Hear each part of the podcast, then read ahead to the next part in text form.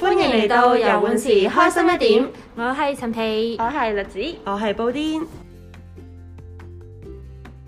上集咪講過一啲咁深情嘅世俗眼光嘅，咁我哋今集又繼續講埋落去啊！今集所分享一啲故事呢，仲深情 啲嘅， 係再細俗眼光多啲 嘅，就係呢，你知道日本啦，有啲好迷某個動漫人物嘅宅男，都好希望同嗰個人物結婚噶嘛。早嗰排啦，我就見到有一個新聞，就係講緊有個日本男人啦，佢就同嗰個叫初音啊，即係揦住條葱葱嗰個哦唱歌嗰個人物呢結婚咯我。想講初音好勁㗎喎，會開演唱會㗎係啊喎。係啊，啊 係哇啊，明星啊， 我以前就係聽啲同事講，我都覺得好神奇，一個動畫人物可以開演唱 會，仲有成千人去聽咁唔係動樣。畫人物嚟㗎，佢本身就係係咩一個即係虛擬偶像嗰啲人，係啊係啊係哦啊，可以犀利寫歌，喎啲人作歌會唱咁樣㗎。勁搞笑。總之咧，我睇嗰個新聞啦，屋企有個真係一比一人形咁高嘅 figure 啦，佢係可以每晚瞓喺佢隔離嘅。啊跟住佢哋行禮結婚嘅時候咧，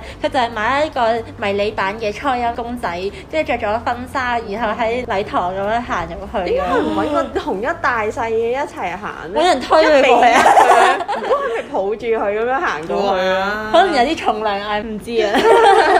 但係勁搞笑嘅係咧，因為初音都叫大眾偶像啦。咁當呢件事俾其他嗰啲 fans 知道之後咧，勁嬲佢咯。哦 哦我嘅初音係我嘅。笑死！ 大家喺度爭。呢個搞笑喎，因為咧講到話攞得細啲嘅去行禮啦，嗯我記得咧我之前有睇過係外國嗰邊嘅係有個男演員同埋健身教練咧，佢係同一個充氣娃娃結婚㗎，哦係一比一大細嘅，佢仲會成日同一個充氣娃娃去唔同地方要影相放閃咁樣咯。哦但我覺得同公仔影相呢個有好多人都咁樣做，即係可能帶隻蒙 c h 跟住去旅行，但放喺佢個一比一橋度影喎相佢哎充氣娃娃。充氣咁大隻又好難喎。結咗婚啦哦咁又我記得咧，好似有見過有啲中意充氣娃娃嗰啲人啦，佢係會攞輪椅將個娃娃擺上去，又推佢出街咁樣咯。哇哦係哦啊，即係可能你將佢化晒妝、戴晒假髮，乍眼睇你唔覺有啲咩問題 啦。啊！ I don't 即係 know OK，即係當佢係殘疾人士咁樣推出去，所以人哋唔覺得佢唔啊識用。啦唔知真啊。係我記得真啊愛係冇界限。㗎，因為我睇過嗰個咧，就純粹喺 Facebook 度睇到嘅，就係、一個香港男士咧，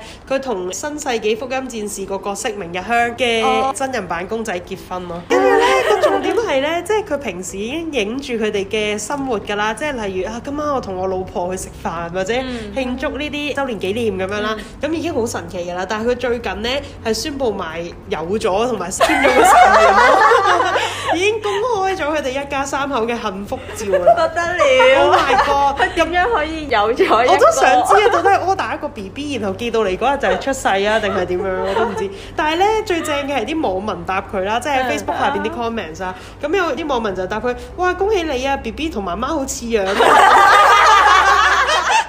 定唔會話佢似爸爸咯，跟住有啲人話要幸福哦，期待 B B 長大哦咁 樣，到底 B B 點長大？每十年要換一個咁樣，大啲大啲咁，跟住又要生多個咁 樣。同埋我想講咧，呢、個港男咧係好錫佢老婆㗎。嗯佢咧喺出新嘅 iPhone 十二嘅時候咧，佢係買咗俾佢老婆做禮物㗎。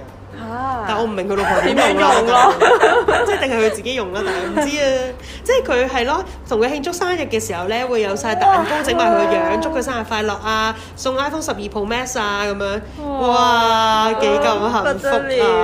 可能咧，佢就係送個電話俾佢啦，跟住其實兩邊佢自己同自己傾偈，但係就好似佢代入佢嘅角色咁嚟，就好似幫佢生咗個仔咁係咯。我哋啲世俗人唔明佢嘅諗法啦，但係其實喺佢嘅世界真係好幸福㗎。係啊，所以我哋要祝福佢。係啊係，好美滿啊！最即係一家三口咁係啊樣。，唔會鬧交，唔會有咩衝突，我哦真係唔會鬧交所喎有嘢都係美好㗎嘛。係啊，點樣都一定有人陪咯，因為佢永遠都會 stand by 喺係度。啊啱啊，但係咧，除咗呢個充氣娃娃之外咧，我有睇過一個仲恐怖嘅咯係。咩係咩啊？佢係咧一個印度男子咧拋妻棄子，同一隻牛結婚。牛啊，牛係啦，真係一隻牛，係咪係接受唔到？跟住同埋咁其實又我又覺得好喎。動物公 嘅其戀實愛即。係冇食肉係啦，個生命喺度，即係雖然公仔都可能有人會將佢聯想到係有生命嘅，係咁但係動物我又覺得好似例如平時啲寵物咁樣咧，貓狗狗啊、狗貓貓狗狗但係嗰啲會頂叫佢做阿仔嘅啫，應該唔會叫佢老公啩。但嗯好似有啲咩人獸戀㗎，我記得嚇之前咁驚有，我好似有睇過。 Oh my god！因為我睇呢個咧係話牛咧喺印度係有高崇嘅地位啦，即係好似哦誒神嘅象徵係咁樣嗰啲嘅，咁即係神獸啊嗰啲啦，咁所以咧牛本身就已經係一個高啲嘅位置，咁所以咧呢個嗯同男牛結婚咪反而好有一種好似涉足神明嘅感覺咯。調翻轉喎，佢又覺得佢親近咗神喎。哦係啦，所以佢就娶咗佢翻嚟咁樣啦，咁就講佢每日都會同嗰只牛嘅妻子喺度 kiss 啊，咁跟住會同佢一齊瞓啊，幫佢沖涼啊，一齊睇電視啊咁 樣。第係啊，但係嗰只牛係着得比其他牛靚㗎，即係佢真係會買啲尖幫嗰只牛着衫啊、打扮、戴頭巾啊咁樣咯。 哦嗰個真係佢老婆嚟，跟住話連個婚禮咧都搞咗幾十萬咯，不得了。都真係充滿愛，雖然個對象係啊，二係充滿愛嘅，我好想知道佢本身妻子點樣諗咯，即係好似自己竟然不我及想講一個，我明啊，不及一隻牛啊係嘛，係啦我明。係啦，即係同嗰啲咧，啲人情願個老公係跟第二個女人走都好過跟個男人走咯。哦，你明唔明啊？冇得比咁樣輸咗咁樣，啊 即係頂籠話，如果你揾一個更靚女嘅，我身材唔夠佢好咁， 我輸係係啊咁算咁樣，其實都唔算㗎啦。但係啊係咯，你完全轉咗 type 嘅話，真係冇得比喎。你同只牛比，好嬲 咯。 嗱，咁人同動物冇得比啦，但係如果一個人佢係同過往嘅自己係已經有好大嘅轉變，咁你哋會得唔得呢？咁因為我近排咧就見到個 forum 有啲人喺度討論啦，就講緊有個女仔啦出 post 就話啦啊，佢同一個男朋友一齊，佢好中意佢，又對佢好好啊，即係無微不至咁樣，都差唔多談婚論嫁㗎啦。但係點知咧，佢就突然之間發現原來咧佢個男朋友有案底嘅喎，即係曾經坐過監，仲要咧原來佢係以前唔小心殺過人嘅。哇！驚即係咧，我覺得如果係犯少少嘅嘢係咧，啦都即係偷算啦。嘢係係啦，佢 seven 七偷嘢仔咁係啦。嘅，係啦係啦， 即係都唔好嘅，但係會 much better 定係佢殺過人咯。驚 咯點知瞓瞓下會唔會俾佢統計到？哇！就係咁樣啦，個女仔當時知道之後就係同你哋一樣反應，就好驚好 shock 啦。但係同時間佢真係好愛個男仔，咁佢就好糾結，就唔知點算好，跟住就出 post 想問大家啦。咁就有啲人固然係你哋咁樣反應啦，就哇好驚啊！咁唔知佢會唔會突然之間有乜事？即係條筋咁就。係啊，即係條筋咧，佢又重操故業啊，又再做係哦咯過件好事。驚咁但係咧，有另外一派就話啊，其實佢都已經受過懲罰啦。咁佢當時都係可能唔小心殺咗人一個誤殺，佢已經改過自身啦。點嗯咁係咪代表唔值得俾個機會佢咁樣咧？咁你又講到佢對你咁好，係咁咪啊先？係喎，同埋你未知嗰時嘅你咁愛佢，佢又咁好，係係咪？啊冇理由知咗就突然間咁大個。係。啊，其實真係好睇嗰個對方嗰個性格係點樣，同埋佢相處嘅時候，你感覺到佢係一個點樣嘅人咯。嗯即係如果你係覺得佢係好似好做作，係而家呢個 moment 對你好，其實係 for 咩嘢嘅留住你係啦咁樣係啦係啦，咁就可能會真係擔心話之後會唔會即係留住你然後殺咗你咁樣係係啦，唔知 咁但係如果同佢相處，其實係真係 feel 到佢對自己好好，咁雙方都好為大家付出嘅，咁其實就真係會覺得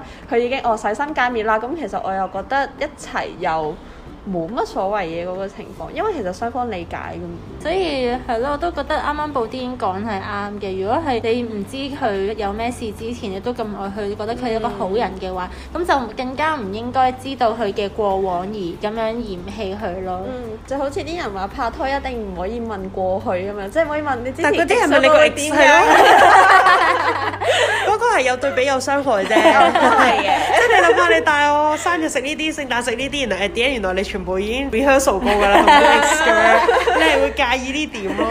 就唔係話介意佢可能做過啲咩好差嘅嘢，係啦。嗯係咁、你哋要去到佢幾差，你先至會真係好介意。我真係完全唔 OK。哇！要去到幾差啊？我喺度諗緊，如果佢係啲商業犯罪，即係可能洗黑錢啦、穿櫃桶底嗰啲，你會唔會 OK 啊？即係唔涉及人唔命涉及生命係嗰啲啊。但係就涉及道德嘅問題係嘛？啊，咁 啊係。哦，哇！呢啲因為我人生中冇遇過呢啲大奸大惡嘅， 我嘅人生比較平淡， 所以 我唔知我要點樣先會接受到或者介意。通常係喺嗰啲劇集度先會發生噶嘛，係咯。 啊，或者時間性，即係如果係話啊，佢係上年先至犯過事嘅，咁你可能好介意啦。但係原來係十年前已經坐完監㗎啦，咁樣你會唔會覺得 OK 啲啊？哇！但係我覺得都係睇翻嗰件事有幾嚴重多啲嗯喎，即係十年前殺個人同琴日殺個人都係咁恐 怖，我覺得係嘛對對你嚟講係時間唔係一個 factor 嘅。時間唔算冇係咁啊大即係可嘅能 factor。會有少少影響嘅，即係十年前就會心理上覺得好啲嘅，即係好似嗯隔咗十年咁樣，佢、嗯會改變咗，但係少少咯，唔會係十分大嘅一個影響咯。嗯，都係始終係講緊去做咗嗰呢件件犯事啊係啦有幾咁係啦嚴重幾咁 嚴重咁不如我哋唔好講犯事啊，咁如果出軌咧，啊出軌啊！出軌你要出到幾差你先會接受唔到係 嘛？即係話你出軌可以點樣有程度之分啊？就係同只牛出定係同人出 咯？冇講笑啫，唔知啊，係咁唔知大家有冇啲乜嘢出軌嘅故事可以同我哋分享下呢？咁歡迎大家喺樓下留言啦，或者係 IG inbox 我哋啊，等住你啊！聽日一定會更開心㗎，你話係咪啊？拜拜。